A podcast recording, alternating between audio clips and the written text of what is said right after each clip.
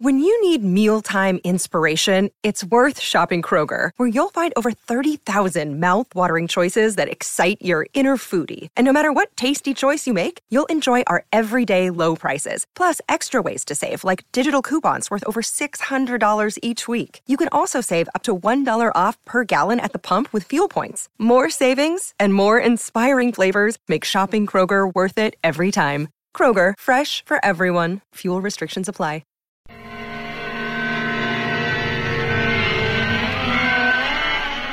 En enero de 1989, Denis Chevelin, de 52 años, abrió la ventana de una oficina en el piso 26 de cierto edificio bancario en París y, trepando a la cornisa, avanzó por aquel estrecho asidero.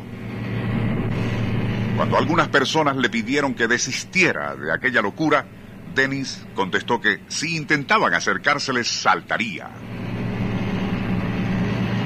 Mientras razonábamos con él, suponíamos que aquello se debía a que su empresa estaba en quiebra y Chevelin arruinado, informó el oficial de la policía Yves Didier, añadiendo, no podíamos ni imaginar el verdadero motivo que había tras su grave decisión.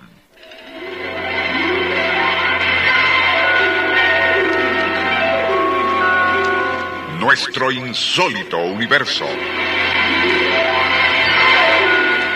Cinco minutos recorriendo nuestro mundo sorprendente.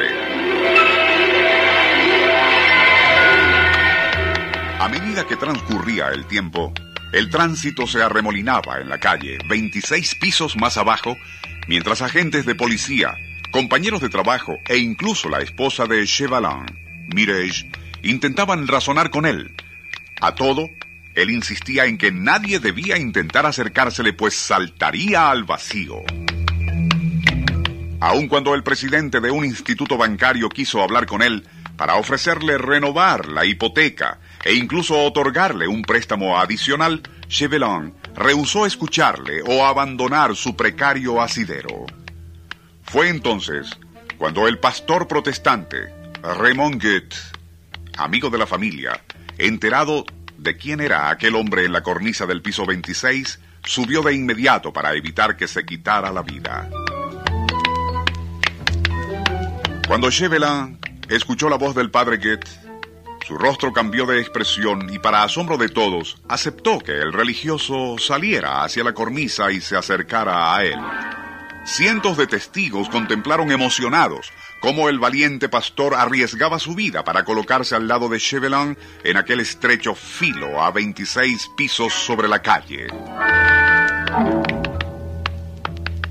De aquella forma se inició un diálogo entre los dos hombres que más nadie pudo escuchar. Un drama de vida y muerte que fue prolongado por varias horas hasta que ocurrió algo que electrizó a todos. Clérigo y potencial suicida quienes durante el diálogo se habían sentado en la cornisa, se incorporaron cuidadosamente para no resbalar, y los testigos pudieron ver claramente a Chevelin, que extendía la mano hacia el padre Goethe, como para dejarse guiar por este hacia el interior del edificio. El religioso estiró su mano para tomar la que Chevelin le ofrecía, pero fue este quien agarró al clérigo con fuerza por la muñeca y se lanzó al vacío arrastrándolo consigo.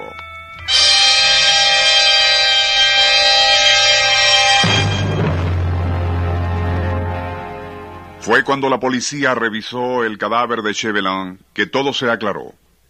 En un bolsillo interior del traje del suicida había una breve esquela en la cual Chevelin explicaba que su razón para quitarse la vida no era la quiebra de su empresa, sino la infidelidad de su esposa Mireille. De allí que había ideado el plan de colocarse en aquella cornisa, sabiendo muy bien que tarde o temprano el amante de su mujer aparecería y para impresionar a los demás fingiría querer impedir que él se suicidara. Hasta le suponía capaz de arriesgarse a trepar junto a él en la cornisa del piso 26. Chevelin le dejaría hablar, hasta que el otro pensara que le había convencido. Pero en el último instante, agarraría al amante de Mireille por la muñeca y lo arrastraría consigo al vacío.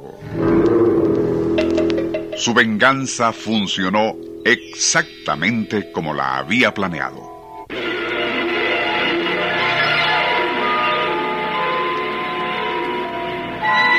Nuestro insólito universo.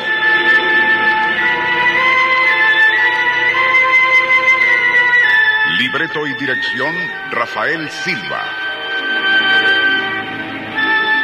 Operador Francisco Enrique Mijares. Les narró Porfirio Torres.